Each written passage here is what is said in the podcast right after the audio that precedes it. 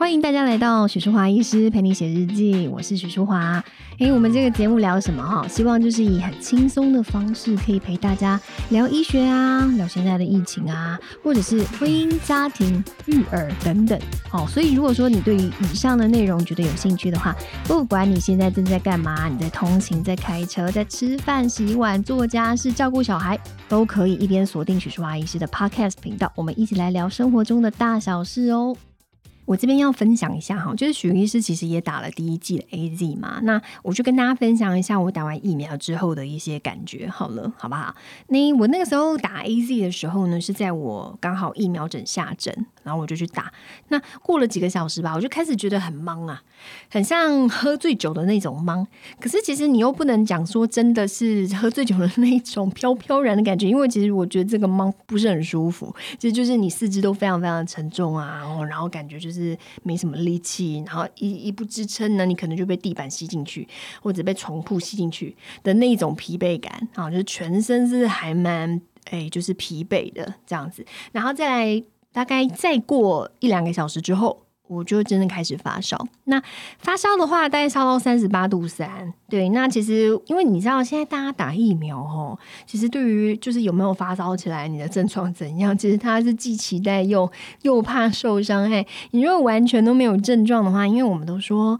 诶，你如果打了疫苗之后，你有些症状，因为通常症状比较容易发生在年轻族群了。哎，所以其实你看嘛，就是大家乐观一点，就是说你你打了疫苗之后有症状，只是相对于证明，就是说这个疫苗造成你的免疫反应是明显的，那其实相对来讲，就是你的免疫反应 OK，然后还有就是诶，人其实还蛮健康啊，然后是疫苗认证的年轻人。这样子，好，所以就是大家可以转个念啊，对，对于这些不舒服、不舒服的反应，可以做一下那个，哎，就是更正面的一些思考。那我本身就是也是烧到三十八度三之后，反正我就有吃退烧药啦。因为你如果真真的是把一些呃，就是发烧的这个情况稍微控制下来的话，那个疲惫感也会比较轻微一点，会比较好一点。然后就因为累了嘛，然后我自己也觉得说，还打了疫苗，我就休息这样子。那一睡就睡了大概五六个钟头，因为你真的就叫不醒那种。我本来想说自己睡一睡，大概一两个小时就起来，但是那个疲惫感哦，就是真的让我昏睡了一阵。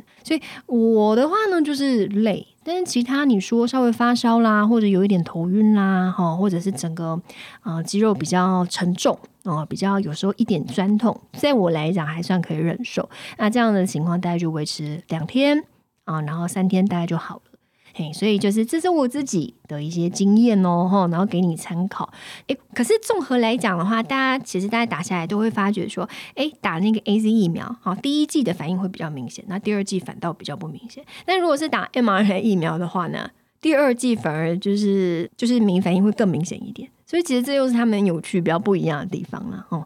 一般呢，我们接种之后，假如说是以诶你得到保护力来讲啊，产生抗体达到保护力，大概平均是两周。那你打了之后的大多的不舒服，就是你施打部位可能会疼痛嘛，哈。那对这施打部位疼痛，可能后续自己注意一下，就是说如果它有越来越红肿、热痛的情况，因为照理说这些不舒服的反应在两三天，它真的会越来越好转的。但你这个局部疼痛，如果说两三天越来越严重。那可能就注意一下，是不是有可能会有一些皮肤一些感染的问题，然后这个蜂窝性组织炎。那再来还有其他常见症状包含哪些呢？比如说有些人可能讲发烧啦，哦，觉得比较恶心啊，很累啊，倦怠，就跟我一样哦。哎，还有有些人会说有打寒战，啊，胃果这样。不过上述的这些症状，你大概注意一下，就是它两三天会缓解。你大概注意一下什么问题，你必须要就医啊。譬如说像是你今天烧不退。呃，两天了以上都还在烧，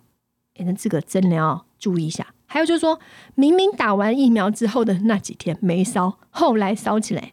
那这个当然就不能说是疫苗造成的问题嘛，对不对？就是自己要有一些警觉。假如说你啊发烧超过两天啦，或者是有下面什么咳嗽啊、呼吸困难啦、哦喉咙痛啊、哦还是说流鼻水啊、嗅觉异常哦、反复的腹泻不止。那这个就真的跟疫苗没有关系，就是其实你不能够把所有的这些症状都归类为打疫苗就对了。好，就是有一些非常需要警觉的一些症状，像陈叔我刚刚讲的这些，以及你发烧两天以上都没有退的话，这个就真的还是建议一定要赶快去急诊这样子。但是主假如说，哎，你在接种完疫苗之后一个月之内，你如果说发现以下的一些症状，它真的可以。警觉一点啊。比如说你持续性觉得头痛哦，然后诶视力有改变啊等等的，那可能要注意一下，会不会是脑静脉窦血栓？的一个可能，那另外还有就是，哎，持续腹痛超过二十四小时以上，还说下肢很肿胀哦，甚至越肿越痛这样子的一个情况，那可能就是哦，那这个就要注意一下是不是有深层静脉的栓塞。那有些人会觉得开始有喘或者是胸痛的问题啊，这个肺栓塞当然就要更注意。那另外还有像皮肤啦，皮肤的一些变化，那比如说有没有一些很容易呕青，还是有一些紫斑，还是出血点什么的，这个当然就是特别再注意一下。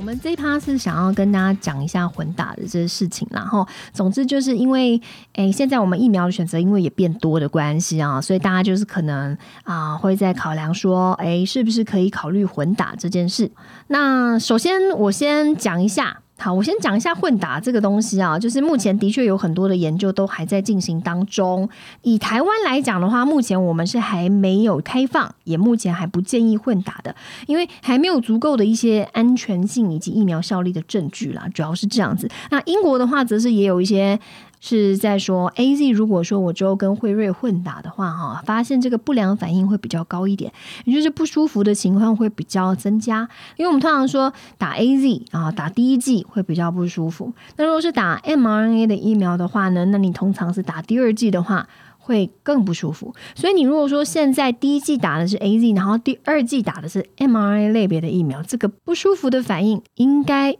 也真的会比较高 哦，因为我现在身旁还没有这样子的一个呃，实际就是混打的这个，现在目前大家都还没有。这样子的一个混打的经验嘛，或者是案例，所以就是以台湾来讲的话，就是我们当然就理论上来讲，你如果说混打以后哦，第二季是 mRNA 疫苗的话，这个不良反应可能会高一点啦。哈，那英国的确也有做这样研究，是发觉说 A Z 跟这个辉瑞混打啊，不良反应比较高啊，大概是这样子。那之前加拿大国家这个免疫咨询委员会。他们其实有更新自己的这个疫苗接种的指南，那他就有建议说，诶，他们可以混合的去施打啊新冠的疫苗啊。他们建议说，诶，第一季打 A Z 的话呢，你中间大概间隔啊啊八到十二周，你可以选择打 m R N A 的疫苗，可是有可能会增加一些不舒服的反应。啊，就跟英国这个研究啊一样，就是说，觉得这样子的情况可能会增加一些不良反应，这样子。那如果说是你在第一季接种 mRNA 疫苗。那你第二季也可以再接种 mRNA 疫苗，你可以挑不同的 mRNA 疫苗去打。这是加拿大啦，啊，加拿大的这个免疫咨询委员会他们的疫苗接种指南说，你第一季打 AZ，然后中间隔八到十二周啊再去打 mRNA，或者是说呢，第一季接种其中一种 mRNA，譬如说像是 Moderna 好了，然后再啊混打啊，第二季的时候你就可能打这个 BNT 这样子，但是没有先打。mRNA 疫苗，然后再去第二季改 AZ 的啊，以加拿大这边的更新的疫苗指南是啊，不建议啊，先 mRNA，然后再 AZ 啊。以上的这个资讯主要是针对混打的部分啊，去做一些就是目前资讯的一个 update 这样子。那之后势必是会有很其他的一些啊研究啦，或者是相关的一些策略啦在出现啊。那徐医师就会再跟大家多加说明，但是还是要跟大家讲，目前台湾 CDC 是不建议的啊，所以我们目前也并没有开放混打，只有在一种情况之下，就是你如果在第一季打了 AZ 疫苗。你产生了啊严重的这个过敏性休克的问题，那第二季就开放打 mRNA 疫苗啊。目前台湾 CDC 是这样子的一个，目前并没有建议混合性的接种，但还是这样。那我这边也大概开一个 part 哈，跟大家讲一下。我觉得现在目前其实。其实是个人觉得这个 A Z 哈蒙受的，就他背的这个锅哈黑锅真的是背蛮大的。你知道他很多事情都身先士卒，这个疫苗都身先士卒先帮我们谈啊谈一谈，大家哎啊报章杂志媒体说有什么问题有什么问题哇啊，说哇这个疫苗是不是有问题啦？吼，然后是不是呃不好啦？吼等等的哦，所以我我讲嘛，这个脉络讲给大家听嘛哈。刚开始大家还没有疫苗的时候，都啊殷殷切的期盼说哦，这个疫苗什么时候来啊？哈，然后 A Z 来了，A Z 来说哎。刚开始讲说可能要担心一下是不是血栓的风险啊啊，所以大家可能也在观望当中，对不对啊？一直到我们说是哎，你血栓风险一直呼吁，一直呼吁哦，血栓的风险其实没有很高，你什么样的族群的人注意一下就好哈啊，又没疫苗可以打，而这时候日本来了一批这个 A Z 疫苗，大家就是哇举国欢腾，都非常的开心，救世主来了，所以当时就是啊强打呀哈，就是疫苗针你挂不进来，我跟你讲根本就挂不进来，哎，可最近又不打了。因为就缓打潮啊，然后就出现了一些报章媒体上就说这个，哎，就是打了以后有是不是有疫苗造成的猝死啊？哦，间接的这样子有一点影射的一个意涵在里面啊，所以就导致大家老人家都不太敢来打疫苗，对不对？好，但是我们还是必须要说哈，你们就是真的追踪一下这个疫情指挥中心都有 update，好不好？就是之前这个解剖相验的结果呢，其实这些啊打完疫苗后。哦，这个猝死的案例都并不是因为疫苗所引起的，大多是因为自身的这些啊慢性的疾病啊、心血管疾病啊等等而引发的。这样子哈，所以跟疫苗没有关系。好，那其实许医师在这边，其实真的还是要跟大家讲说，你现在能打的疫苗，真的是就是最好的疫苗了哈。而且，其实，在前一集的节目，许医师也有跟大家讲过，就是说，你其实疫苗在不同的一个临床试验的结果，好，你不可以直接的比较嘛，对不对？因为其实这些研究就是在不同的啊时间地点啊啊，针对不同的族群，还有疫情的严重程度不同啊，而去。做的这个研究，所以你不太适合这样直接比较啊，对不对？哎，近期真的就是有这个在真实的世界之下打下去的一个 PK 啊，主要是在英国的一个研究啊，针对三十八万多人啊，做一个 head to head 头对头的一个对决。它是对决哪两个疫苗呢？就是 A Z 跟 B N T 啊，是打呃，就发现说打完了这个第一剂。啊，打完第一剂的 A Z，或者是打完第一剂的 B N T 之后，大概经过二十一天以后，它的保护力分别是百分之六十一跟百分之六十六。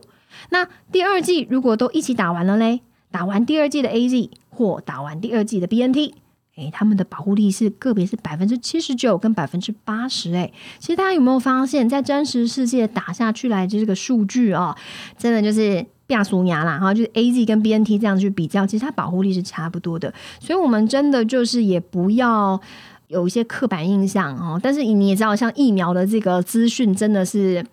我想光是 update 的话。就是大家的资讯日新月异嘛，哈，所以其实可能啊，在经过一段时间啊，我们这样子诚恳的呼吁，大家可能那个观念就会越来越趋于正确，然后可能我们的整个啊疫苗的这个施打啦，哈，就会更加的顺利啊，哈，好不好？所以就是这边特别小辟一段这个为 A Z 稍微平反一下的一个小原地啊，希望大家可以理解啊，你现在能打到的疫苗，真的就是最好的疫苗，不要呃特别为了。啊，就是说，我现在就是第二季要打到 BNT 啊，我不要再打 AD 了，然后，然后在那边一直殷殷期盼说开放混打啦，真的混打啦，还是什么的？我们不是说不能混打，只是就是说，当然还是以台湾 CDC 来讲，现在还是希望有更多的一些临床的数据啊，以及啊安全性以及它的这个保护力的这个数据嘛，来真正的跟你讲说，哦，科学真的。混打下去是更有帮助的，对不对？这样子对于大家的一个安全性啊，或者是